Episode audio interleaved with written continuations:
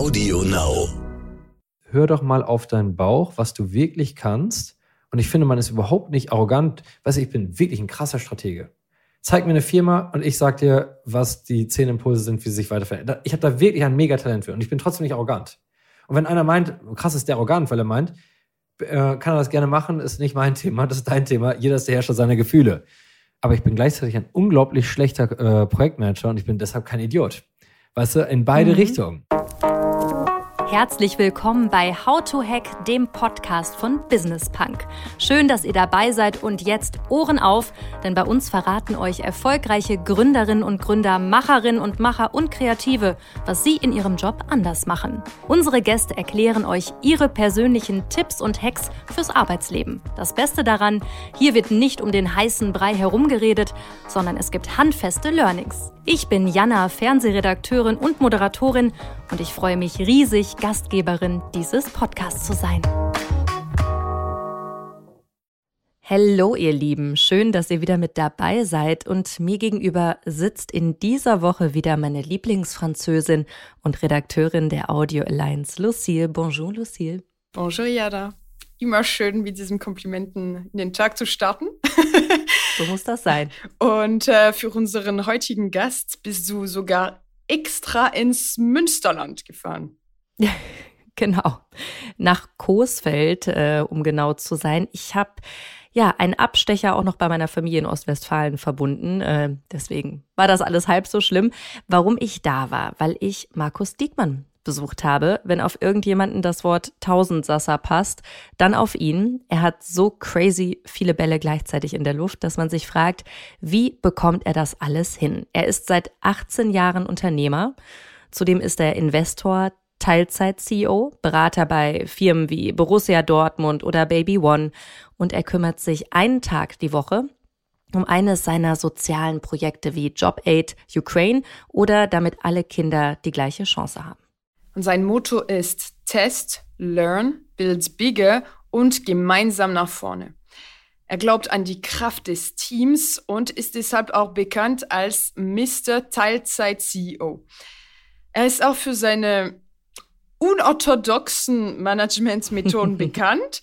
Er sagt zum Beispiel, Führungskräfte sind bei der Transformation meist das eigentliche Problem. Also so eine Aussage muss man erstmal wagen. ja, vor allen Dingen als Führungskraft. Ja, wie er diese Transformation zum Beispiel bei Rosebikes hinbekommen hat und wie sich das auch auf andere Unternehmen übertragen lässt, das verrät er mir gleich. Ähm, er wird auch eine ganz exklusive Nachricht verkünden, wo er als nächstes mitmacht. Und als ich Markus in seinem Haus in Coesfeld besucht habe, da feiert er gerade ein ganz besonderes Jubiläum, ein Moment, der sein Leben für immer verändern sollte und ihn zu dem gemacht hat, der er heute ist. Welcher Moment das war, das hört ihr jetzt. Wir melden uns heute aus dem wunderschönen Westfalen. Wir sind zu Hause bei Markus Diekmann und heute ist ein ganz, ganz besonderer Tag für dich. Was ist heute vor 40 Jahren passiert? Ja, ich habe heute meinen zweiten Geburtstag, denn vor 40 Jahren wurde ich adoptiert. Ich bin 43 und äh, dreieinhalb Jahre Kinderheim und heute hat mein Vater etwas total Romantisches organisiert und er ist Münsterländer. Das Romantische, was Münsterländer sagen zu ihrer Frau, dagegen kann man nichts sagen. Aber er hat heute heimlich einen Tisch reserviert und äh, die ganze Familie eingeladen. 18.30 geht's los. Und äh, ja, ich, das, schon äh, mega schön. Also schon ein sehr, sehr besonderer Tag für dich, weil deine Kindheit, du hast mir das im Vorgespräch erzählt, all das, was da passiert ist, hat dich unglaublich geprägt und hat dich zu dem Unternehmer gemacht, der du heute bist. Bei uns geht es ja diesen Monat um das Thema Karriere. Ja. Was würdest du sagen, was hat diese Erfahrung mit dir gemacht? Stichwort Kreativität. Ich habe zwei Dinge. Ich habe einfach wirklich kaum Ängste. Also ich, jeder hat Ängste, aber ich habe im Business bezogen, auf Business bezogen, keine kaum Ängste, weil ich Vielleicht bin ich da noch ein bisschen naiv, aber ich habe immer gesehen, dass es irgendwie eine Lösung gibt. Und das meine ich gar nicht so philosophisch, wie es anhört. Das ist so innerlich. Das kann ich auch gar nicht so. Ich sehe einfach selten Probleme. Weißt du, das meine ich? sehe immer mhm. nur, warum verändern wir die Dinge nicht? Es gibt in meinem Kopf keine Regeln. Und das kommt definitiv aus dem Kinderheim. Und zur Kreativität was mir manchmal sehr gut gelingt, auf meine Kinder zu vertragen, nicht immer, ich hatte nur ein einziges Spielzeug und das war so ein kleiner Holz-LKW mit Anhänger, wo man so Steine ab und ausland. Das war mein einziges Ding, was ich hatte. Und damit konnte ich, mal waren wir Ritter, mal waren wir Feen und ich weiß das von meiner Betreuerin damals, also weil ich mit ihr danach noch viele Gespräche geführt habe. Und sie sagte, ich hätte ganze Welten immer aus diesem Ding erschaffen. Mhm. Und wir kaufen heute alles möglich für unsere Kinder, wo wir Welten vorgeben. Wahrscheinlich braucht jeder einfach nur einen Holzanhänger. Das stimmt. Und diese Welten, die erschaffst du ja jetzt auch in deinem Job, in deinem Job als Unternehmer. Wenn man sich mit dir unterhält, dann weiß man, okay, du kennst keine Grenzen. Du hast ja jetzt nicht diesen typischen Werdegang von einem Start-up-Gründer. Du warst jetzt irgendwie nicht an einer Elite-Universität. Du hast jetzt nicht bei Rocket ja. jahrelang gearbeitet. Du warst Realschüler, dann warst du Steuerfachangestellter, ja. dann hast du BWL studiert, hast aber abgebrochen. Ja. Und dann ging es weiter. Da habe ich auch kurz gedacht, mein Leben ist vielleicht doch ein bisschen am Arsch, als ich BWL abgebrochen habe. ich dachte, du hast vor nichts Angst. Ja, weil mir haben das alle in der Gesellschaft schon mal eingeredet. Dann mhm. gesagt, willst du das nicht nochmal überlegen? Und ich hatte einfach, ich höre immer auf meinen Bauch. Wirklich. Äh, und mein Bauch hat mir gesagt, das Studium ist nichts für mich. Und das ist für viele genau das Richtige. Und ich würde auch vielen Leuten sagen, macht das. Aber für mich war es einfach nichts. Diese Frontalbeschallung hat mich einfach zu Tode gedacht. Ich bin auch wirklich jeden zweiten Nachmittag einfach eingeschlafen da in der Hochschule. Und das war der späteste Zeitpunkt, wo ich gedacht habe, ich muss weg hier. Okay, und was hast du dann gemacht? Dann habe ich mich, dann war ich in einer Bar und da habe ich äh, einen Chef einer Sanierungsberatung aus dem Münsterland, sehr erfolgreich damals, äh, kennengelernt.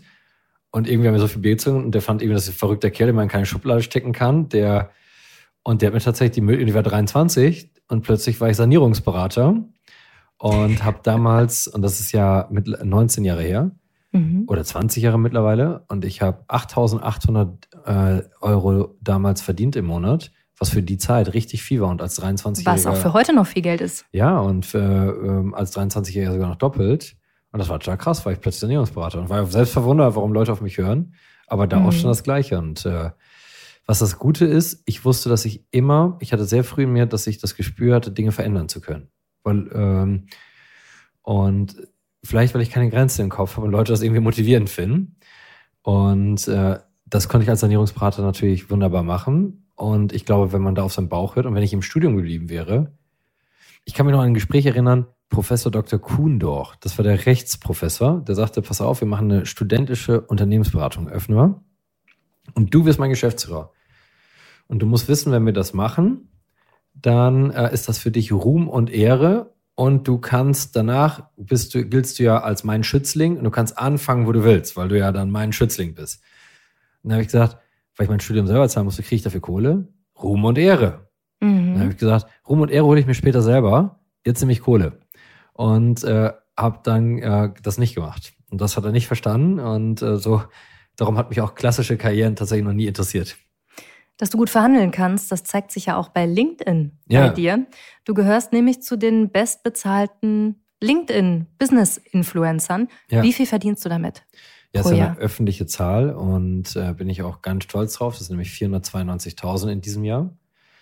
Das äh, ist verdammt viel Geld. Für Business-Postings, die du dann absetzt für andere Unternehmen. Ja, äh, Business ist ein ganzes Paket. Es ist nicht nur, also das sind ja auch dann meet Markus und äh, gehe mit ihm in einen Podcast und also nicht jetzt, also wo ich dann bei den Firmen mit in so einen Podcast gehe, ist nicht in meine. Okay, und wir haben dir nämlich nichts bezahlt heute. Nein, nein, nein, genau. Das ist auch wichtig. Und äh, die Leute, die bei mir zum Beispiel äh, bei Founders League drin sind, die zahlen ja auch nichts oder so. Mhm. Ähm, dieses Geld hilft mir aber, und darum bin ich auch so stolz darauf, meine ganzen sozialen Projekte zu finanzieren. Und ohne dieses Geld könnte ich es nicht. Und das macht mich irgendwie mal ganz glücklich. Und zu diesen sozialen Projekten gehören ja wirklich viele. Du bist für mich so der Prototyp von einem Macher. Du siehst, es ist ein Problem, ein gesellschaftliches Problem und versuchst es direkt zu lösen. Also Beispiel 2020, Corona kam, hast du Händler helfen Händler damals gegründet. Ja. Dann Ukraine-Krise, ja. JobAid Ukraine ja. gegründet. Ähm, erzähl noch mal, was dahinter steckt. Ja, Polina, mein altes Au-pair, Ukrainerin. Äh, die war, ist im Januar zurückgereist und im März wissen alle, was da passiert ist. Und dann habe ich sie angerufen und habe gesagt, Polina, also komm schnell rüber wieder zu uns, pack deine Familie ein. Und äh, wenn ich euch Flugtickets besorgen soll, besorge ich euch Flugtickets. Wenn, und jetzt kommt's, ich weiß, das werden jetzt ein bisschen komisch finden, wenn mein Fahrer Stefan euch abholen soll, dann holt euch mein Fahrer Stefan ab. äh, meine Effizienzmaschine Stefan und sie hat gesagt, ja, aber wir können nicht kommen, denn wir geben hier alles auf und haben nicht mal einen Job in Deutschland und keine Zukunft. Mhm. Und das war samstags morgens um neun und um 10 Uhr haben wir Job Aid Ukraine gegründet und um Mittwochs, also vier Tage später oder fünf Tage später, war es live. Und sechs Wochen später eine Million Besucher auf dieser Seite und 10.000 vermittelte Menschen aus der Ukraine. Das ist schon verdammt krass. Und da gab es zuletzt auch ein Announcement, dass du jetzt zusammenarbeitest mit Tatjana Kiel, ja. CEO von Klitschko Ventures. Wie ja. kam das? Weil ich immer finde, wenn wir das alles so gemacht haben und das für den Menschen und äh, das ist immer alles ehrenamtlich und weil ich keine klassische Karriere und Titel und alles mir relativ egal sind, mhm. bin ich auch unbestechlich und darum musste ich auch mit sowas wie Job Aid und so nie Geld verdienen. Weißt du, wie ich das meine? Das kann ich auch durchhalten. Aber mhm. ich dachte, wenn wir das wie ich den Menschen aus der Ukraine schenken wollen, dann kann es nicht mir gehören oder auch nicht Oliver oder auch nicht Cedric oder sonst wem, sondern da müssen wir es, und für, für mich ist die Klitschkos Ventures ist für mich und gerade auch deren Foundation ist für mich der Inbegriff als Vertretung in Deutschland für Menschen aus der Ukraine. Und Tatjana ist auch ein sehr toller Mensch. Unglaublich toller Mensch und wir mhm. saßen zusammen und ich glaube, was was mein Papa, und das muss ich ja sagen, heute ist ja 40 Jahre, wir dürfen ihn ja auch mal hervorheben, was mein Papa uns immer beigebracht hat, ist, wir knien vor keinem. Wir knien vor keinem Menschen und egal, ob der Papst reinkommt oder äh, die Facility, der Facility Manager, wir erwarten, dass, wir erwarten von niemandem, dass er vor uns kniet und wir knien auch vor keinem. Denn äh, wir begegnen jedem Menschen mit einem Lächeln. Und das machen wir und wir lernen von jedem, weil jeder etwas kann, was der andere nicht kann, aber wir knien auch vor keinem. Mhm. Und darum hatte ich nie Berührungsängste. Weißt du, die meine? Und äh, als ich dann neben Tatjana auf der OMR-Bühne saß, habe ich sie einfach mittendrin angequatscht und habe gedacht, du, eigentlich müssen wir beide mal was zusammen machen. Und wir kannten uns vorher tatsächlich gar nicht. Dass du das ganz gerne machst, das kann ich auch bestätigen. Du hast mich auch angeschrieben ja. bei LinkedIn und hast gesagt, ey, lass mal telefonieren, wir könnten da was zusammen machen. Und deswegen sitze ich heute auch hier. Ja, weißt du, das, das Krasse ist ja, dass wir uns selbst immer so begrenzen. Ich, ich war letztens, jetzt, ich komm, bin heute Nacht aus Berlin, drei Uhr bin ich aus Berlin wieder da gewesen. Das sieht man dir nicht an. Danke. und ich fand es total krass. Wir waren dann gestern Abend so ein Business-Dinner und dann bekam, äh, wir hatten nicht reserviert und dann kommen wir in so einem schönen Restaurant an und dann sagte der eine, mit dem ich da war, ich glaube, es sieht voll aus. Ich glaube, wir kriegen hier nichts. Und dann fand ich das spannend, weil so würde ich nie an die Sache rangehen. Weißt du, wie ich das meine? Ich äh, stelle mir die Frage gar nicht, ich würde erstmal den Kellner fragen, ob noch ein Tisch frei ist. Ich würde mir vorher gar nicht in meinem Kopf kommt gar nicht die Idee, dass das Restaurant voll sein könnte. Und mhm. wenn der mhm. Kellner dann sagt, es ist voll, dann gehen wir einfach, weißt du? Oder ich würde und selbst wenn der Kellner sagt, ja, es ist voll, würde ich noch mal gucken, ob ich denn irgendwo schon Leute sehe, die in Bewegung sind. Und dann würde ich fragen, und ich mache keine Probleme, ich bin überhaupt nicht der Typ. Ich bin nicht mal, ich tausche nicht mal meinen Steak um, wenn es kalt ist. Also ich will niemandem ein Problem machen. Das ist nicht mein Ding. Aber wenn ich Chancen sehe, ergreife ich sie. Und wenn ich sehe da vorne und sage, ähm, du, wenn wir hier ein bisschen zehn Minuten an der Bar, weil ich glaube, da vorne, die packen schon ihre Taschen, die ziehen Jacken an, wenn er noch nicht vergeben ist, können wir den dann nehmen und wir warten und du brauchst vom, äh, von mir aus können auch die Gläser noch dran stehen und der dann sagt, das wird mir keine Probleme machen, machen wir, mhm. dann mache ich das und so ticke ich einfach. Und ich lerne halt unfassbar gerne und darum, ich bin ja, viele sagen ja, das ist so ein Hansdampf in allen Gassen oder so ein Tausendsasser oder so. Aber in Wahrheit bringe ich ihm alles zusammen. Weil diese LinkedIn, wie komme ich auf diese 492.000? Das habe ich bei Borussia Dortmund gelernt. Weil ich meine, die Fußballer, die kriegen einfach für jeden Handschlag, für jede Kleinigkeit, kriegen sie unfassbar viel Geld. Und das wird alles in Verträgen geregelt. Und da habe ich gedacht, wenn die das können, warum soll das nicht auf Businessleute, die bekannte sind, übertragbar sein? Und habe dann diese Verträge genauso exakt gleich. Und habe dann auch einen Influencer-Top-Anwalt genommen, den Kai Spreckelsen. und äh, der hat mir die ganzen Verträge ausgearbeitet und der setzt die auch durch für mich in netter Weise. Und der ist ultra nett, also ist gar kein böser Anwalt oder so.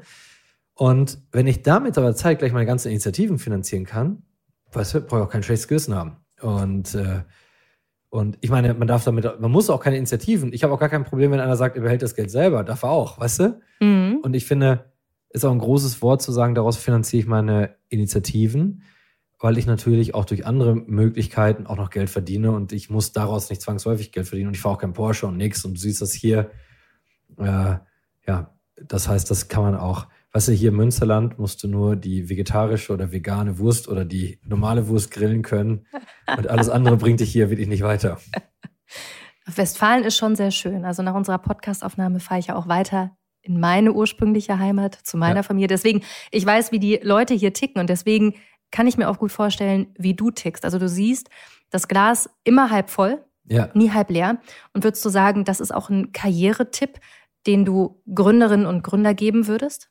Ja, ich möchte eine Geschichte von meinem kleinen Bruder erzählen, der heute Chef von Shopmacher ist, von meiner Firma, die ich selber damals gegründet habe. Und heute macht er die. Und er macht es auch wirklich besser als ich leider, muss ich zugeben. Also äh, macht er ganz cool. Und äh, mein Bruder hat die Ausbildung beim IT-Unternehmen gemacht. Zum IT-Fachkaufmann, also IT-Fachinformatiker, so rum heißt es. Er wird dich schelten im Nachhinein. Ja. Und dann sagte diese Firma, bei uns musst du in der Buchhaltung drei Monate arbeiten, drei Monate Marketing, weil du sollst in der Ausbildung alles kennen. Und er hat gesagt, mach ich nicht. Ich will Entwickler werden. Mhm. Und das ist das, was mein ganzes Leben schon will. Ich sitze schon seit ich kleiner Junge bin am PC und äh, programmiere und ich habe gar keinen Bock, ins Marketing zu gehen. Möchte ich gar nicht. Und dann hat die Firma wirklich für ihn eine Ausnahme gemacht. Und äh, so ticken wir halt. Und äh, das heißt, ich, mein erster Karrieretipp ist, hör doch mal auf deinen Bauch, was du wirklich kannst. Und ich finde, man ist überhaupt nicht arrogant. Weißt du, ich bin wirklich ein krasser Stratege. Zeig mir eine Firma und ich sag dir, was die zehn Impulse sind, wie sie sich weiterverändern. Ich habe da wirklich ein Megatalent für und ich bin trotzdem nicht arrogant. Und wenn einer meint, krass ist der arrogant, weil er meint, äh, kann er das gerne machen, ist nicht mein Thema, das ist dein Thema. Jeder ist der Herrscher seiner Gefühle. Aber ich bin gleichzeitig ein unglaublich schlechter äh, Projektmanager und ich bin deshalb kein Idiot. Weißt du, in beide Mhm. Richtungen. Stärken und Schwächen Ja. einfach beide offenlegen. Absolut. Und wenn du Mhm. klar bist, was du kannst und was du nicht kannst und du dich einfach auf deine Stärken konzentrierst, dann würdest du auch einen Job finden und die Firma wird dir einen Job geben, der perfekt zu dir passt und dann kannst du Karriere machen. Ich bin mir sicher, und das haue ich eine These raus, dass 50 Prozent aller deutschen Mitarbeiterinnen und Mitarbeiter im falschen Job sind. Das ist mal mehr oder weniger schlimm und darum sie unter ihren Talenten in ihrem Job sind. Und äh, würden sie mehr stärkenoptimiert eingesetzt, würden sie, heute fühlen sie sich vielleicht gar nicht so gut, weil sie denken, ich bin nur durchschnittlich. Würden sie aber das machen, was sie wirklich können, würden sie plötzlich das Megatalent sein. Also es liegt also mehr darin, ob du Karriere machst oder nicht. Und ähm, äh, das finde ich wichtig und den Mut zu haben, zu seinen Stärken zu stehen und gar nicht, und jetzt gebe ich die nächste Sache, arbeitet bloß nicht an euren Schwächen. Wenn ich jetzt Zeit verschwenden würde, ein guter Projektmanager zu werden, habe ich keine Zeit, mich um meine Stärken zu kümmern. Ich kann es aber nicht machen. Und ich Mhm. werde niemals ein guter Projektmanager. Ich würde nur ein mittelmäßiger werden. Was hat mich das dann weitergebracht? Ausrufezeichen. Und ganz ehrlich, dann kann man sagen, komischer Typ, der liest gar nicht selber seine E-Mails, weil Yvonne liest meine E-Mails. Ne? Aber Yvonne ist mega krass da drin. Und die wichtigen zeigt sie mir abends. Also sie ist mega krass, sie ist auch so ein Organisationstalent. Und äh, Sarah Volkmann, meine E-Commerce-Chefin bei Rose, ist die krasseste E-Commerce-Managerin.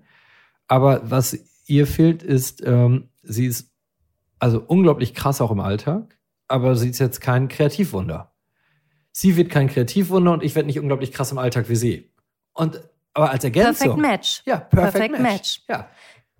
Würdest Genau. du denn sagen, dass jetzt die Gen Z, also diese neue Generation, die gerade auf den Arbeitsmarkt drängt, die ja wirklich auch diese Ansprüche haben kann, weil es auch einfach einen krassen Fachkräftemangel gibt, dass sich das dadurch alles ändern kann zum Positiven, dass die Leute wirklich Jobs haben, die ihren Stärken entsprechen? Ja, ähm, ich bin mir nicht ganz sicher. Ich merke eine positive Tendenz. Ich merke aber, dass ich arbeite sehr viel auch mit jungen Menschen zusammen, auch in der Founders League, und ich merke jetzt noch nicht so einen ganz krassen Unterschied. Ich finde, sie haben halt teilweise eine bessere finanzielle Ausstattung, weil sie schon das Studium teilweise bezahlt bekommen haben von ihren Eltern. Natürlich nicht alle, aber teilweise sie vielleicht schon ein bisschen mehr zum Erben haben als vorher, 30 Jahre vorher. Und da merke ich schon ein paar Unterschiede und sie sich ein bisschen mehr Zeit lassen dürfen und das auch okay ist. Sie dürfen länger studieren und man darf auch mal die Ausbildung wechseln und es wird nicht sofort als Fauxpas gesehen. Aber am Ende suchen sie auch nur ein optimiertes, wie kriege ich maximal Gehalt für maximal Freiheit. Und das hat man vor 30 Jahren getan und das hat man für heute, get- für heute getan. Aber sie werden teilweise auch immer noch reingepresst in eine Struktur. Und das fängt schon in unserem Schulsystem an. Wenn du in Mathe schlecht bist, aber in Deutsch gut, sagt dir keiner, wie geil, dass du in Deutsch gut bist und völlig okay, dass du in Mathe scheiße bist, sondern deine Mhm. Durchschnittsnote ist dann einfach schlecht. Oder nur mittelmäßig. Und darum hat auch diese Generation noch immer noch nicht gelernt, es ist geil, einfach völlig frei zu sein. Und das, das sehe ich immer noch, dass da auch so viele Ängste und Sorgen, auch jetzt mit dieser, mit der Zukunftsaussicht, Handel schwierig und so, das steckt so unglaublich viel Ängste auch drin, dass wir auch ernst nehmen müssen. Und die sind von Sorgen getrieben, Klimawandel und diesen ganzen Geschichten. Und da hoffe ich, seid mutig genug und ich durfte gerade beim Fredener Aufwind die Keynote halten, das ist hier in der Stadt, äh, vor Schülern. und Schülerinnen. Und weißt du, mein Vater und meine Mama, die haben so viel richtig gemacht, aber auch ein paar Sachen falsch. Was denn? Zum Beispiel haben sie immer gesagt, bleib doch der Steuerfachangestellte, weil dieser Job ist sicher und mach dich bloß nicht selbstständig, weil meine, meine Eltern über Sicherheitsmenschen sind. Mhm. Kann man denen auch gar nicht vorwerfen, sind einfach Sicherheitsmenschen. Und hätte ich auf meine Eltern gehört, wäre ich heute ein unglaublich schlechter Steuerfachangestellter. und würde jeden Tag frustriert und traurig nach Hause gehen. Und ich bin so froh, lieber Papa, dass ich selten in meinem Leben auf dich gehört habe. Ich bin auch super froh, dass ich in manchen anderen Dingen auf dich gehört habe, aber nicht in diesen Dingen. Und ich bin super froh, dass ich nicht auf meine Lehrerinnen und Lehrer gehört habe, die mir gesagt haben, werd Reiseverkehrskaufmann, weil du für BWL überhaupt kein Talent hast. Und äh, mache ich denen auch nicht zum Vorwurf, weil sie wollten mir ja nichts Böses, sondern aus ihrer Perspektive. Und ich glaube, jeder Mensch spürt, was seine Superkraft ist. Und jeder musste sich einfach trauen. Und ehrlich gesagt, ich habe so eine krasse Karriere in meinem Leben gehabt und durfte so viel mitmachen. Ich kenne so und mein WhatsApp-Buch ist so krass bestückt mit äh, krassen Menschen, wofür ich unglaublich dankbar bin. Aber einer der glücklichsten Jobs aller Zeiten war, als ich an der Tankstelle war. Und mein Credo, und das ist jetzt keine Geschichte, ist, jedem Menschen mit einem Lächeln aus dieser Tankstelle zu lassen. Und das hat mich unfassbar, diese kleine Challenge hat mich jeden Tag, und ich habe wirklich alle zwei Tage in der Tankstelle gestanden, das hat mich unglaublich glücklich gemacht. Das ist unglaublich. Das habe ich äh, tatsächlich von dir schon mal gehört in einem anderen ja. Podcast, die Geschichte. Die hat er sich jetzt nicht gerade in diesem ja. Moment ausgedacht. Also würdest du sagen, dass das Schulsystem, das Bildungssystem in Deutschland eigentlich die Menschen gerade bremst in ihrem Karriereweg? Kaputt macht. Es bremst nicht, es macht uns kaputt. Das Schulsystem, und da muss ich sagen, ich habe auch kein Verständnis für das Schulsystem und ich habe kein Verständnis für nicht bewegliche Lehrerinnen und Lehrer. Ich habe kein Verständnis. Dann äh, dieses ganze Frontalbeschallung in Schulen dann, dass man in der Corona-Zeit zugelassen hat, dass Lehrerinnen und Lehrer sagen konnten, sie konnten nicht auf den Zoom-Link äh, äh, klicken. Und in dem ersten Jahr war es äh, legitimiert, keinen Unterricht zu geben, wenn du nicht auf den Zoom-Link klicken wolltest. Ehrlich gesagt, da muss man einfach sagen, da muss man auch in der Lage sein, den Beamtenstatus aufheben zu dürfen. Das ist nämlich Arbeitsverweigerung und das zeigt nämlich, wo unser System ist. Und ich möchte jedem Menschen die Chance geben, sich mit zu verändern, aber jeder muss sich auch dieser Gesellschaft und jeder muss diese Welt besser machen wollen. Und wer das nicht will, dann muss er auch zurückstecken. Mhm. Obwohl ich glaube, dass gerade die Lehrer schon sehr motiviert sind, dass sie oftmals einfach durch das System, in dem sie drin Absolut. sind, äh, ne, Probleme ich haben. Ich war letztens Bier trinken mit meinem alten Hörer-Handelsschullehrer. Nicht der, der mir das gesagt hat, der war damals Referendar.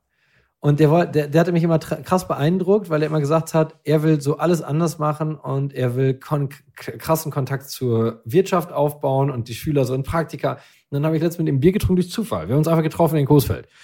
Und dann habe ich gesagt, und wie läuft das? Wie, wie was machst du? Ach, Max, ganz ehrlich, das habe ich vier Jahre durchgezogen. Da habe ich gemerkt, ich kann einfach ab 15 Uhr mit meinem Kind spielen. Und es honoriert keiner. Ich kriege nicht mehr Gehalt. Mhm. Ich werde nicht befördert. Es gibt keinen einzigen Motivationsanreiz und ich gebe Vollgas, in meiner Zeit ein guter Lehrer zu sein. Aber es gibt keine einzige Motivation, warum ich besser sein soll. Mhm. Und ehrlich gesagt hätte ich auch aufgegeben dann. Gut, dass du kein Lehrer geworden bist. Du hast auf jeden Fall deine Berufung in anderen Punkten gefunden. Du hast auch ein ganz neues Wort geschaffen, so empfinde ich das. Du bist für mich Mr. Teilzeit, der Teilzeit-CEO. Also ehrlicherweise, das typische Bild, was man von einem CEO hat im Kopf, der ist vollkommen zu 100 Prozent in einem Unternehmen. Also wenn man sich deinen Lebenslauf anguckt, ähm, du hast ja wirklich, also ich habe mal alle Branchen aufgeschrieben, in denen du aktiv warst bislang. Textil, Lebensmittel, Möbel, Pharmabranche, Sport, Agentur, ehrenamtliche Tätigkeiten noch. Du bist auch gerade unglaublich aktiv in vielen Firmen. Wie machst du das? Also Erstmal, wie kannst du CEO bei so vielen Unternehmen sein? Erstmal äh, glaube ich, wenn man nur in einer Branche ist, äh, dass man schnell Gefahr läuft, sich auch nur in dieser Branche zu vergleichen und auch ein bisschen betriebsblind zu werden. Und das sieht man ein klares Beispiel. Nimm mal die Fahrradbranche. Als ich zu Rose gegangen bin, ich fand das total interessant, dass alle immer nur wussten, was Canyon macht oder andere Brands rund um Rose. Und ich habe immer gesagt, aber wenn die ganzen Fahrrad, es gibt, gab damals noch wenig richtig bekannte Fahrradmarken. Ne? Mhm. Und ähm, darum habe ich gedacht, warum lernen wir eigentlich nicht von der Fashion-Industrie oder von der Autoindustrie, wo Markenarbeit und Audi, weißt du, so Legenden zu schaffen, Communities zu schaffen. Äh, warum lernen wir nicht von denen? Das können wir aber nicht machen, wenn wir die ganze Zeit nur mit denselben, die auch keinen, weißt du, und dann habe ich immer, und darum habe ich immer dazu, und ich bin unglaublich interessiert, von verschiedenen Branchen zu lernen und dann diese aber zusammen neu zu puzzeln aus daraus, was ich dann, also wie man dann eine Welt neu erfindet. Also best of all worlds best combined all. Genau. sozusagen. Okay. Und darum liebe ich es auch, mit ultra vielen Kulturen immer an diesem Küchentisch zu sitzen, weißt du? Weil mhm. ich finde, man kann einfach so unfassbar viel von jeder lernen. Und äh, darum habe ich auch immer, weil, weißt du, wir Manager neigen auch immer dazu, dass wir uns ein Umfeld schaffen, wo Gleichgesinnte bei sind. Und das mache ich einfach nicht. Ich man, sagt, man sagt ja auch, je höher eine Person im Unternehmen ist, desto weniger Widerspruch bekommt sie. Genau. Was und, gefährlich ist. Ne? Genau. Und ich hole mir immer Typen rein, die mir sagen, was finde ich völlig blöd. Und das mache ich keinen Witz. Und ich habe wirklich nur solche, die ich mit auf dieser Ebene mit reden kann. Und hole mir immer ganz andere Charakteren, weil ich einfach, was ich weiß, weiß ich ja. Da mhm. brauchen wir auch nichts. Und ehrlich gesagt, ich brauche wirklich gar kein Kompliment. Man braucht mir nicht sagen, ich habe meinen Job gut gemacht. Ich bin vom Ursprung Steuerfachangestellter und Controller. Das heißt, wenn der Umsatz steigt, weiß ich, dass ich meinen Job gut gemacht habe. Weißt du, da brauche ich gar kein Kompliment für ich muss wissen, was ich übersehen habe. Und da kann ich wirklich nicht mit, Herr Diekmann, dürfte ich mal einen Termin bei Ihnen haben? Ich würde Ihnen, Sie, Sie sind wirklich genial, Herr Diekmann, und Sie sind wirklich unglaublich. Ganz, ganz vorsichtig würde ich mal anbringen wollen. Sag mir einfach, Markus, die Idee war gut, aber die will doch keiner. Und die, weißt du, ich hatte mal eine Idee, ne? Also, komm, da muss ich mal unseren, und jetzt wird er sich freuen, das habe ich noch nie öffentlich gesagt, aber unser SEO-Chef Barose und äh, cooler Typ. Und ich hatte eine Keyword-Strategie. Ich fand das blöd, wie wir das machten, und ich habe gesagt, schaltet sie ab. Und äh, ich hatte in meinem Kopf war das wirklich falsch. Und dann äh, Sarah war nicht da und er hat dann gedacht, okay, dann muss ich es abschalten, ne? Hat es abgeschaltet und dann sind wir für eine Woche im Ranking voll zusammengebrochen, weil ich einfach die Dinge übersehen habe. Ich habe sie einfach übersehen. Mhm. Aber jetzt stell mal vor, in dem Moment, er wäre einfach in mein Zimmer gekommen und hätte gesagt, Markus, das ist blöd. Weißt du? Weil das verstehe ich von der ersten Logik, aber du hast nicht tief genug reingeguckt. Und jetzt möchte ich einen Satz prägen, dass alle Mitarbeiter und Mitarbeiterinnen nicht wissen, hätte der blöde Geschäftsführer gewusst, was er mit seiner Entscheidung meint und was diese bedeutet, dann hätte er sie nicht so getroffen. Und wir wissen es manchmal einfach nicht, weil wir einfach immer nur ein Subsumat aller äh, Sachen haben. Und darum kommt uns uns rein und sagt, wie idiotisch ist das denn? Damit können wir alle viel besser arbeiten. Und wir haben uns ja, und darum, ich bin auch so fucking konzernuntauglich. Da muss ich einfach sagen, weil ich hasse Politik. Mit mir kann man überhaupt keine Politik machen. Und ich lasse mich auch auf keine politischen Spiele. Und ich gebe auch übrigens auf in politischen Kämpfen, weil mir das ist mir echt zu blöd. Mhm. Und wir machen ja in Konzernen, jetzt ja jede Geschäftsleitungssitzung, jede Abteilungssitzung läuft gleich wir sind richtig gut. Unser Team hat alles gut gegeben. Und ich will einfach nur wissen, haben wir die Umsätze erreicht in dem Bereich oder nicht? Wir haben alles gegeben. Können wir nicht einfach wie eine Fußballmannschaft darüber reden? Wir haben 1-0 verloren letzte Woche. Und können wir nicht lieber darüber reden, warum wir 1-0 verloren haben und der Gegner besser? Und dass unsere Spieler gerannt sind, habe ich gesehen. Aber warum haben wir 1-0 verloren? Nee, wir haben alles richtig gemacht. Wir haben richtig Gas gegeben. Und das ist das, weil wir uns immer in dieses alles ist super, weil wir alle Angst haben, sonst können wir den nächsten Karriereschritt verpassen. Wir können Dabei wird man echt Karriere machen, wenn man die Dinge löst. Und mit alles ist super, kann man nichts lösen. Aber hast du nicht auch total oft angeeckt mit deiner Art? Dass du einfach so krass direkt bist? Habe auch oft angeeckt. Und man darf ja alles machen, aber man darf natürlich Menschen nicht, äh, man darf niemandem schaden. Das ist, äh, darf man ja, man darf alles machen, was man will und dass man glücklich ist, man darf aber keinem schaden. Und natürlich habe ich angeeckt und darum bin ich auch ein unglaublich guter Sanierungsberater und ein unglaublich schlechter Alltagsmanager weil im Alltag braucht man, also nach, nach Storming, Norming, Performing, nach Storming und der Aufbruch, das heißt, äh, ich ecke mal weniger und mal mehr an. Das heißt, wenn ich weiß, die Firma ist gar nicht in ihrem Dasein richtig gefährdet, sondern sie hat einfach zehn Jahre Zeit für einen Change, bin ich der liberalste der Welt. Wenn ich weiß, in zwei Jahren geht uns sowas von fucking die Kohle aus, dann bin ich der krasseste Changer ever. Mhm. Und dann darfst du, und ich lade jeden ein, mitzugehen, und ich lade jeden ein, wenn er sagt, ich kann das noch nicht im Will and Skill. Ich habe den Will, aber das Skill nicht. Kriegst du von mir Coaching oder du kriegst einen Berater an deiner Seite oder du kriegst einen Netzwerkpartner, mit dem du dich austauschen kannst. Aber wenn du mir sagst, mein Will ist nicht hoch für das, was wir machen müssen, dann werde ich mich auch von dir verabschieden. Okay, das hat jetzt jeder verstanden. Ja. Wie sieht denn so eine typische Woche bei dir aus? Also, ne, vom Montag bis Freitag, du sagst ja, du machst irgendwie jeden Tag was anderes. Wie sieht das aus? Ja, es ist äh, eine unglaublich tolle Woche, weil ich so unglaublich liebevolle Menschen um mich herum habe und wir wirklich wie so eine unglaubliche, glückliche kleine Mini-Familie da agieren. Und äh, Ich habe eine komplett strukturierte Woche, was für andere vielleicht gar nicht so wirkt, weil ich habe Dienstags zum Beispiel Shopware, da bin und da arbeite ich zum Beispiel mit dem Director Sales Boris unglaublich eng zusammen oder auch mit Stefan Hamann oder Sebastian Hamann. Und da kümmern wir uns darum, wie wir Shopware vom heute wie, oder vom früher zum vom Open Source System zum Enterprise-fähigen System machen. Weißt du, im Vertrieb. Technologisch können die das viel besser als ich, aber Vertrieb und Marketing. Ihr habt gerade 100 Millionen von PayPal bekommen? 100 Millionen, ja. Und okay. Kalle, genau. Äh, und das ist da zum Beispiel unsere Aufgabe. Und das, das ist wirklich cool. Dann habe ich alle zwei Wochen, äh, habe ich immer montags oder donnerstags, das variiert, immer einen ganzen Tag Startups hier sitzen, die zweieinhalb Stunden Mentoring jeweils mit mir geschenkt bekommen. Und im Gegenzug muss das Ganze aber öffentlich sein. Sie müssen es mit Film und mit dem Podcast aufnehmen lassen äh, damit andere Startups gleichzeitig davon lernen, weil ich glaube, man gemeinsam nach vorne. Aber das ist natürlich krass, weil ich dann nur mit inspirierenden Menschen zusammensitzen darf und ich lerne so unglaublich. Die denken ja manchmal, wie cool, kann ich von Markus was lernen? Ich denke die ganze Zeit, wie cool, ich kann von denen was lernen. Mhm. Das ist Konzept Founders League. Founders League.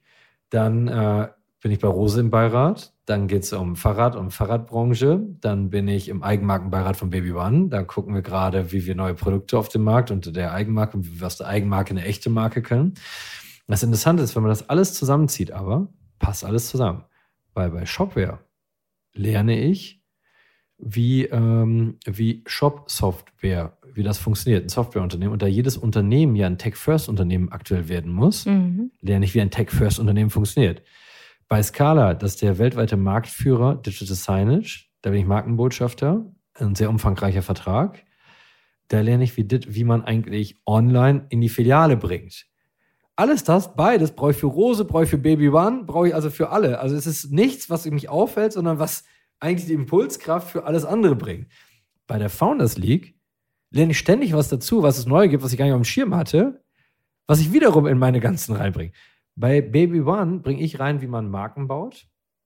Ich lerne aber von denen, wie man Franchise macht. Daraus ist das ganze Rose Partnermodell entstanden. Das heißt, bei, bei Borussia Dortmund habe ich ein bisschen mitgeholfen, wie Digitalisierung geht und ich habe von denen gelernt, wie Influencing geht und so weiter. Wie, das heißt, und alles wiederum, daraus ist das kooperative Geschäftsmodell mit Sportlern bei Rosa entstanden. Das heißt, alles das konnte ich, also alles, was ich mache, lässt sich miteinander verwaben. Das sieht für so chaotisch aus. Und ähm, genau, und jetzt gibt es nur ein paar Sondersachen. Einen Tag die Woche und das ist nicht diskutierbar, setze ich mich nur fürs Ehrenamt ein mhm. damit alle Kinder die gleiche Chance haben oder so. Äh, oder dropaid.ukraine.com. Äh, das ist, äh, da, das ist auch unantastbar. Das ist mir wichtig. Und dass ich halt selber in Startups mit ein paar Freunden investiere, die einen Purpose haben. Wie wir haben es jetzt hier gerade die Votebase-Mütze hier liegen. Äh, digitales Wählen, das machen wir mit Tim Bensko, Manuel Neuer und Co. zusammen, Stefan Hamann von Shopware, wo wir einfach ich verstehe Briefwahl nicht. Also ich kann es auch wirklich nicht. Ich kann nicht verstehen, wie man in ein Wahllokal heute noch gehen muss und ich verstehe Briefwahl gar nicht. Und wir wollen einfach, wir haben, das ist komplett auf Blockchain. Und das ist, lang, das ist kein Projekt, wo du kurzfristig Geld mit verdienst. Das ist wirklich langfristig. Und wir machen da alle mit und wir setzen die Gründer und überhaupt nicht unter Stress oder so. Die sollen das Produkt in Ruhe entwickeln. Wir wollen einfach nur digitalisieren, Wahlen digitalisieren. Zum Beispiel in Afrika, wo du vielleicht auch gar nicht in zum Wahlbüro kommst. Also nicht nur in Deutschland. Also nicht für alle, die zuhören, er hat gerade eine Cappy hochgehalten ja. von Votebase. Also du bist da auf jeden Fall sehr intuit. Und wenn wir jetzt gucken, diese ganzen Positionen, die du inne hast, da wird ja jetzt noch etwas Neues dazukommen, was wir ja. ganz exklusiv ja. in diesem Podcast verkünden dürfen. Ja. Und zwar, du möchtest die Gesundheitsbranche komplett umkrempeln. Ja, das Wie? Also Guck mal, wenn man meinen Lebenslauf verfolgt, ich durfte in, durch die E-Commerce-Szene äh, seit 2004 und die E-Commerce-Szene ist nicht sprunghaft ins Internet gesprungen. Das wissen vielleicht heute viele nicht, sondern sehr system, systemisch. Erst waren es Bücher, Elektronik, irgendwann hat Fashion nachgezogen, dann Schuhe, dann äh, äh, Schmuck, also das heißt, dann Möbel. Das heißt, es gab wirklich von Kategorie zu Kategorie sind sie sukzessive ins, und das heißt, ich galt immer der als Aufwirbler einer Branche.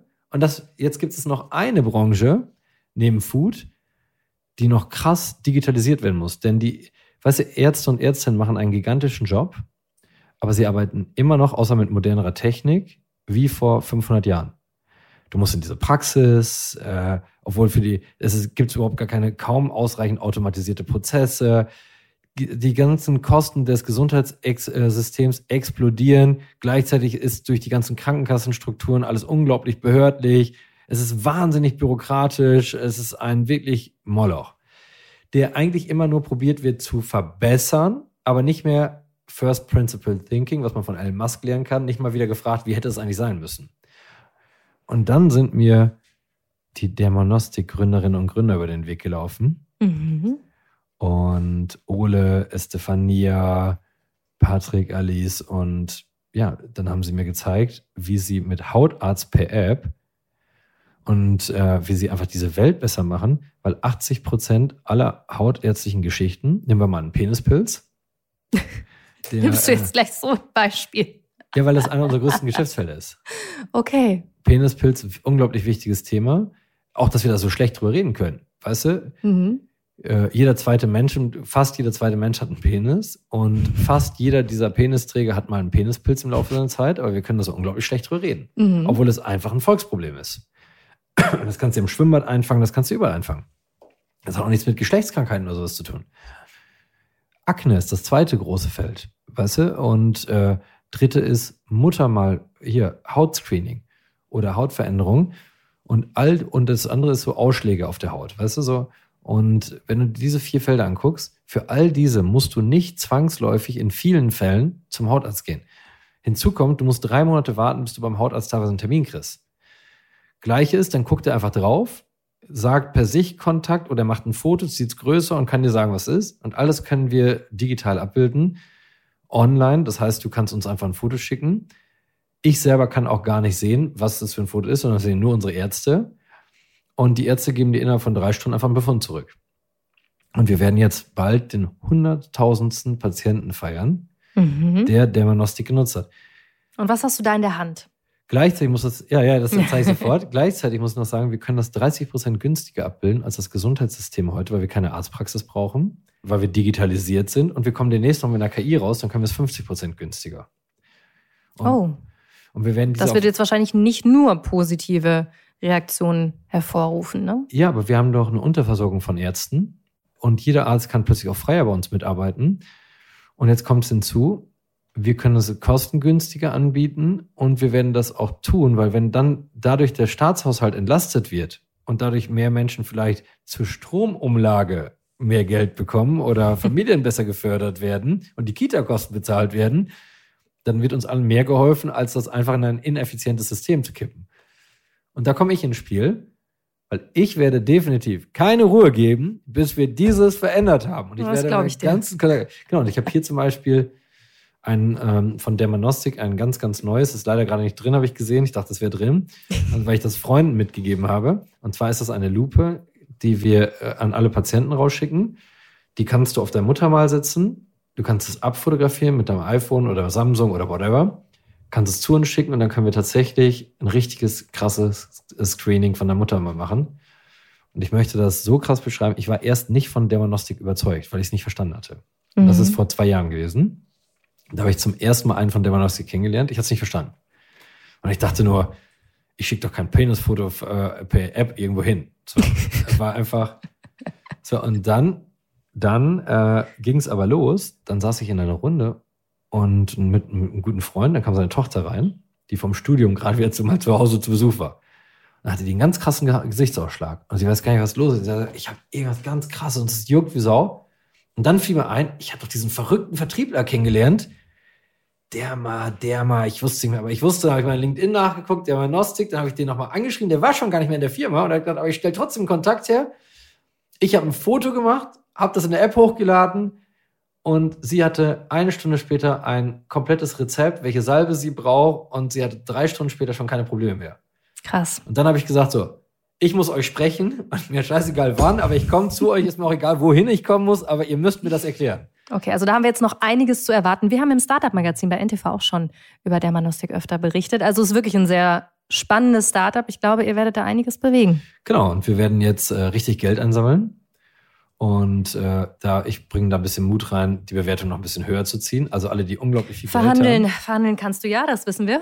Ja, und alle, die unglaublich viel Geld haben und unglaublich viel Geld zu uns bringen wollen, weil sie diese Welt mit unglaublich viel Geld noch besser machen wollen, dann dürft ihr euch gerne bei uns melden. Und äh, wir versprechen, dass wir sie nicht sinnlos rausschmeißen, sondern tatsächlich damit was bewegen.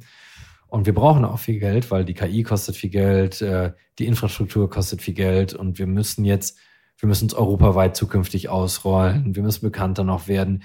Wir müssen äh, in verschiedene Segmente Digitalisierung noch investieren. Das werden wir alles tun. Dafür brauchen wir halt ein bisschen Geld. Und äh, da werde ich ein bisschen mithelfen, werde das Management unterstützen, den Ole als Geschäftsführer und das mit ihm gemeinsam machen. Und vor allen Dingen werde ich unglaublich viel lernen von denen, denn jetzt kommt die Frage an alle und du darfst raten. Ich muss das auch raten und Estefania, eine der Gründerinnen, hat mir die Frage gestellt. Peniserkrankung ist einer der drei meist eingereichtesten Themen. Wie viele Männer schicken ihren Penis im irrigierten Zustand, also für alle, die jetzt fragen, hat irrigiert gesagt, ich könnte auch sagen steifen Zustand. Mhm. Wie viel Prozent aller Männer, die wirklich ein Problem an diesem Penis haben, also nicht die einfach sagen, ich will hier einen Dickpick schicken, also wirklich ein richtiges Problem, schicken ihn im steifen Zustand? In Prozent. Also in, in dieser App? Ja. 20. 80. 80. 80 Prozent. Und äh, also das heißt, 80 Prozent schicken den Penis im irrigierten Zustand. Und ah. die Antwort ist auch so einfach. Äh, wir, haben da auch, wir haben das auch schon probiert zu analysieren und haben das auch, haben auch mit Leuten mhm. gesprochen. Und das ist ganz einfach. Und man versteht das auch, weil sie denken, man erkennt viel besser den Hautausschlag, wenn mehr Fläche da ist, worauf man es erkennt. Ich kann das 100% nachvollziehen. Stimmt eigentlich, es ist logisch. Ist mhm. voll logisch. Und äh, weil man natürlich auch äh, voll Panik hat, wenn man, egal ob im Gesicht oder an irgendeiner mhm. Körperstelle einen Ausschlag hat, will man ja auch wirklich, dass das auch richtig erkannt und geholfen wird. Also von der hat es nichts Sexuelles oder Perverses oder irgendwas, sondern aus der Logik. Aber es ist eine unglaublich witzige Biertischgeschichte. Und ich freue mich, dass ich ab jetzt ganz viele dieser unglaublich lustigen Biertischgeschichten erzählen Ich finde das, ich finde das grandios. Und mit dieser Biertischgeschichte kommen wir zu unserer Kategorie in diesem Podcast. Ja. Zu einem Trinkspiel. Okay. Kennst du das Trinkspiel? Ich habe noch nie. Nein. Dann erkläre ich es dir kurz. Du hast vor dir ein Glas Wasser stehen. Ja. Wir sitzen hier in deiner Küche. Und zwar sind die Regeln, wenn deine Antwort doch ist, auf meine Frage, dann musst du einen Schluck trinken. ist natürlich spaßiger ja. mit Bier oder sonst was, aber wir bleiben jetzt mal bei Wasser. Ja. Und wenn deine Antwort stimmt ist, dann kannst du das Glas stehen lassen. Okay. Wir probieren es. Genau, wir probieren es jetzt einfach krass. mal. Ich habe noch nie mich total überfordert gefühlt. Ständig. Also doch. Fuck. Mhm. Ja, kannst einen Schluck trinken. In was für Situationen besonders? Meine ganze erste Firma, die ich gegründet habe, Werbemacher und bis in Shopmacher. Shopmacher war unglaublich erfolgreich zu, äh, zu mhm. Zeit von Thomas und von mir. Aber ich war ständig überfordert, weil wir sind auf 86 Leute äh, gewachsen und ich wusste nicht, wie es geht. Und äh, hatte einfach, fühlte mich so oft so unsicher, weil ich selber, und alle haben immer die Fragen gestellt und ich habe zu wenig losgelassen. Da war ich der Fünf-Tages-CEO, der der überall auch dachte, er weiß alles besser, äh, aber eher aus dieser Unsicherheit und ständig habe ich, ich kann nachts wach gelegen und habe mir gedacht, wie soll ich denn da drauf noch eine Antwort finden? Ich weiß doch auch nicht. Mhm. Ständig überfordert gefühlt. Und darum war es ganz trauriges Kapitel. Ich habe durch Zufall Shopmacher sehr gut verkauft. Das war nicht so traurig, aber es war sehr traurig, weil danach war es nicht mehr meine Firma. Das hat mich echt auch tatsächlich trotz des Geldes ein bisschen unglücklich gemacht. Mhm. Aber es war mein Befreiungsschlag, ein viel besserer Geschäftsführer zu werden. Okay, das können wir uns merken. Das notiere ich mir. Ich habe noch nie eine richtig gute Idee nicht umgesetzt. Stimmt. Hast du alles umgesetzt, was du im Kopf hattest? Ja. Krass. Und ich habe ungebremst alles umgesetzt, weil ich bin der Typ, der erst vom Berg springt und dann guckt, wie er unten aufkommt. Und ich habe ein ganz einfaches System. Wenn mein Bauch sagt, jetzt ist, also mein Bauch sagt mir, ob eine Idee gut ist oder nicht, nicht mhm. mein Kopf. Und dann mache ich sie einfach und denke, Test, Learn, Build Bigger. Und darum predige ich auch mal diesen Grundsatz. Und ich habe noch nie, ich mache erstmal ein Konzept und überlege, ob ich das mache. Das hat dazu geführt, dass ich in Griechenland gerade letzte Woche leider äh, so einen Berg runtergesprungen bin, wo ich dachte, das ist Seegras drunter. War auch Seegras, aber ich habe die Dornhecke darunter übersehen. Und darum habe ich meine ganzen Beine gerade ziemlich verkratzt. Also es ist nicht immer clever, den Berg erst runterzuspringen. Aber ich habe, es gibt keine einzige Idee, die ich nicht umgesetzt habe. Da kommen wir direkt zur letzten. Ich habe noch nie Frage, die eigentlich direkt anknüpft. Ich habe noch nie vor etwas richtig Angst gehabt. Doch, ich muss trinken. Ja, was denn? Ich habe, äh, ich bin ständig von Angst begleitet, obwohl ich also ich habe keine Angst zu scheitern, Mhm. aber ich habe diese klassische Unternehmerparanoia und das ist mein Antrieb, immer besser zu werden. Und äh, ich habe sogar Angst, ich habe 271 Vorträge in meinem Leben gehalten und ich habe immer noch Angst, einen Vortrag zu halten. Das gibt's doch nicht. Okay, das dürfte den einen oder anderen, der zuhört, auf jeden Fall beruhigen. Wir kommen zum Ende hier an deinem schönen Tisch in Coesfeld in Westfalen. Ganz zum Abschluss. Wir haben jetzt super viel Ah ja, von dir ich bin gehört. Prepper, ne? Du bist Denke- Prepper, ja. Das hast Also du eben auch von der- erzählt. ja. Du hast Angst vom Weltuntergang. Angst vom Weltuntergang. Okay. Ehrlich gesagt habe ich erst Ängste entwickelt, muss ich übrigens sagen, seit ich die Kids habe. Bevor ich die Mhm. Kids hatte, hatte ich gar keine Ängste. Ich glaube, das können viele Leute nachvollziehen. Ganz zum Schluss, wenn du diesen einen einzigen Karrieretipp hättest, welcher wäre das? Mach, was du willst und sei glücklich. Schade nur niemandem. Mach aber, was du willst und sei glücklich. Wunderbar. Und damit beenden wir diesen Podcast und nehmen wir uns alle zu Herzen. Vielen Dank für deine Danke dir. Zeit. Danke euch. Okay, krasser Typ. Also ich habe das Gefühl, dass seine Tage mehr Stunden haben als meine. Hut ab auf jeden Fall. Und der Tipp, den ich aus dieser Folge mitnehme, setz dich selbst keine Grenzen. Versuch es einfach, wenn das klappt, wunderbar, wenn nicht, dann versuch dein Glück woanders. Und sein Restaurantbeispiel hat auch gezeigt, dass man diese Attitüde ungefähr in allen Lebensbereichen einsetzen kann. Ja, das habe ich mir auch direkt notiert. Und einen anderen Tipp, den ich super hilfreich fand, hör auf dein Bauchgefühl. Ich finde, das machen wir alle viel zu selten und das scheint Markus ganz gut zu gelingen, auf jeden Fall. Ja, definitiv. Und wer auch ihrem Bauchgefühl folgt und dabei Erfolg hat, ist deine Gästin von nächster Woche. Oh ja, ich freue mich schon riesig. Unser nächstes Thema, unser nächster Themenmonat ist Sport und wir fangen mit Laura Marie Geißler an. Sie ist eine der wenigen Frauen im Rennsport und sie führt das einzige und erste Team weltweit, das nicht durch Sponsoren, sondern durch NFTs finanziert wird. Zu viel will ich auch noch nicht verraten. Eines kann ich euch aber schon sagen. Es wird super, super spannend. Seid unbedingt wieder dabei. Und an dieser Stelle auch nochmal, wir freuen uns mega über Feedback von euch. Schreibt mir gerne einfach bei LinkedIn oder bei Instagram, was wir besser machen können, was ihr toll findet. Da heiße ich genauso wie im echten Leben Jana Linke. Also ich freue mich von euch zu hören. Bis nächste Woche. Lesetipp der Woche. Ihr hört gerne Musik, während ihr arbeitet? Dann habe ich einen Tipp für euch. Polo et Pont. Zwei DJs aus meinem Heimatland, die gechillte, aber fröhliche Elektrobeats produzieren. Mein Lieblingslied Tunnel. Und wenn ihr mehr über die zwei erfahren wollt, dann lest doch ihr Interview in der neuesten Business Punk Ausgabe. Viel Spaß beim Lesen und bei Hören. Das war How to Hack für heute. Ich hoffe, es hat euch gefallen. Immer donnerstags gibt's eine neue Folge. Abonniert uns gerne fleißig auf Audio Now oder wo auch immer ihr Podcasts hört. Und über eine 5-Sterne-Bewertung würden wir uns natürlich auch freuen. How to Hack ist eine Produktion der Audio Alliance. Host Jana Linke. Redaktionelle Mitarbeit Lucille Garnier und Nicole Plich. Produktion Lia Wittfeld. Audio Now.